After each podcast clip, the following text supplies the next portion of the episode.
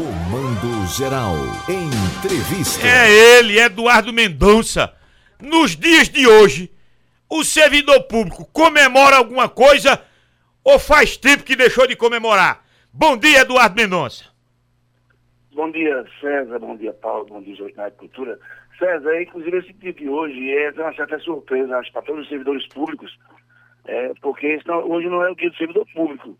O servidor público e é também. Do servidor público é 28 de outubro. Isso, 28 de outubro, é. Eu sei que isso. Que Você, é você deve ter participado de alguma festa que nós fazíamos todos os anos da pandemia e até mesmo antes de, da extinção do imposto sindical, que nós usávamos ele quase todo para fazer a festa do servidor que era aquela famosa festa de arromba. Era uma festa que começava às nove da manhã e até às seis, sete da noite, com três, quatro bandas, buffet, tudo que o servidor tem direito.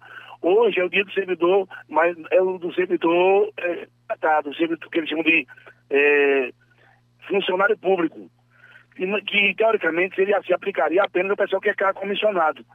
Mas, infelizmente, desde o do segundo governo do prefeito Zé Queiroz, que foi criado uma série de, de, de comissionados, inclusive garis, médico, professor, tudo como CC, e virou um costume, acho que no Brasil inteiro, e principalmente nas cidades do interior do Nordeste, não fazer concurso público, deixando que o, o, o Fundo de Previdência fique capenga. Né? Nós temos um Fundo de Previdência em Garoto, por exemplo, que é deficitário, que está longe de, de, de, suprir a necessidade. Eu corro, inclusive, o risco de me aposentar e não, não receber.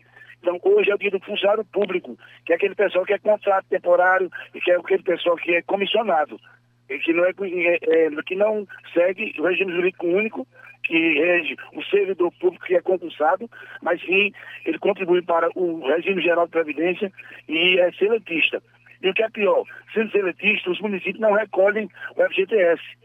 Por esse motivo que muitos servidores públicos do município de Caruaru, ao serem exonerados, se você contrato temporário, é, buscam o nosso sindicato e nós conseguimos que ele receba, inclusive, o FGTS.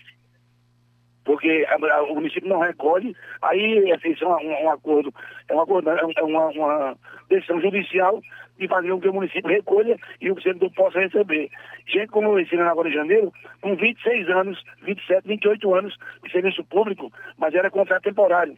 Contrato temporário da época do, do, do primeiro governo do prefeito João Lira Neto contratado naquela época e que foi exonerado agora em janeiro, sob o argumento que era orientação do Ministério Público e Tribunal de Contas. Eu desafio alguém que me mostre um bilhetinho dizendo que a prefeita deveria exonerar alguém esse ano.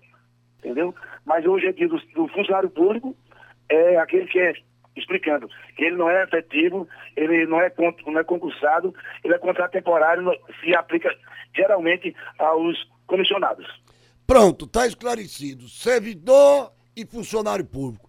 Está esclarecido. Agora, aproveitando sua passagem por aqui, me dê uma boa notícia, novidade daquela pauta da Guarda Municipal de Caruaru para como executivo, presidente.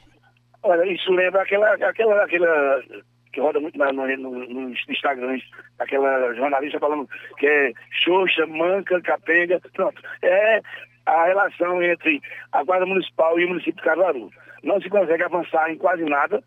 Se aplicou a, agora a, a, as progressões, mas de forma equivocada, sem respeitar o direito dos guardas municipais.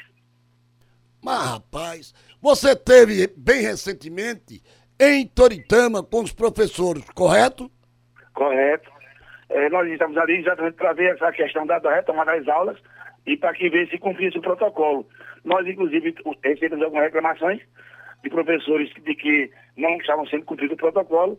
Nós estivemos presentes, inclusive levei até uma fita métrica para olhar e realmente, como aí eu posso discordar do protocolo. Né? Do, do, protocolo eu discordo, mas lá estava sendo cumprido. A média que eles falam no protocolo é de um metro de cabeça para cabeça, mas lá quarenta, um metro cinquenta, a mais perto de um metro e vinte. Então, nesse, nesse, nesse, nessa ótica, o protocolo estaria sendo cumprido. Nós teríamos uma, uma assembleia marcada para agora, essa quarta-feira próxima, mas devido a uma reunião que vai ver que já foi convocada pelo município, nós vamos discutir hoje com os professores via é, o grupo do WhatsApp, que dia nós faremos, se faremos na, na outra quarta-feira ou na quinta-feira seguinte. Mas lá nós temos um, pelo menos um, um, bom, um bom cenário de discussão. Eduardo, foi bom ouvi-lo. Um abraço e uma boa semana, meu querido. Obrigado, bom dia a vocês todos. Eduardo Mendonça representa o sentimento dos servidores públicos de Caruaru e de Pernambuco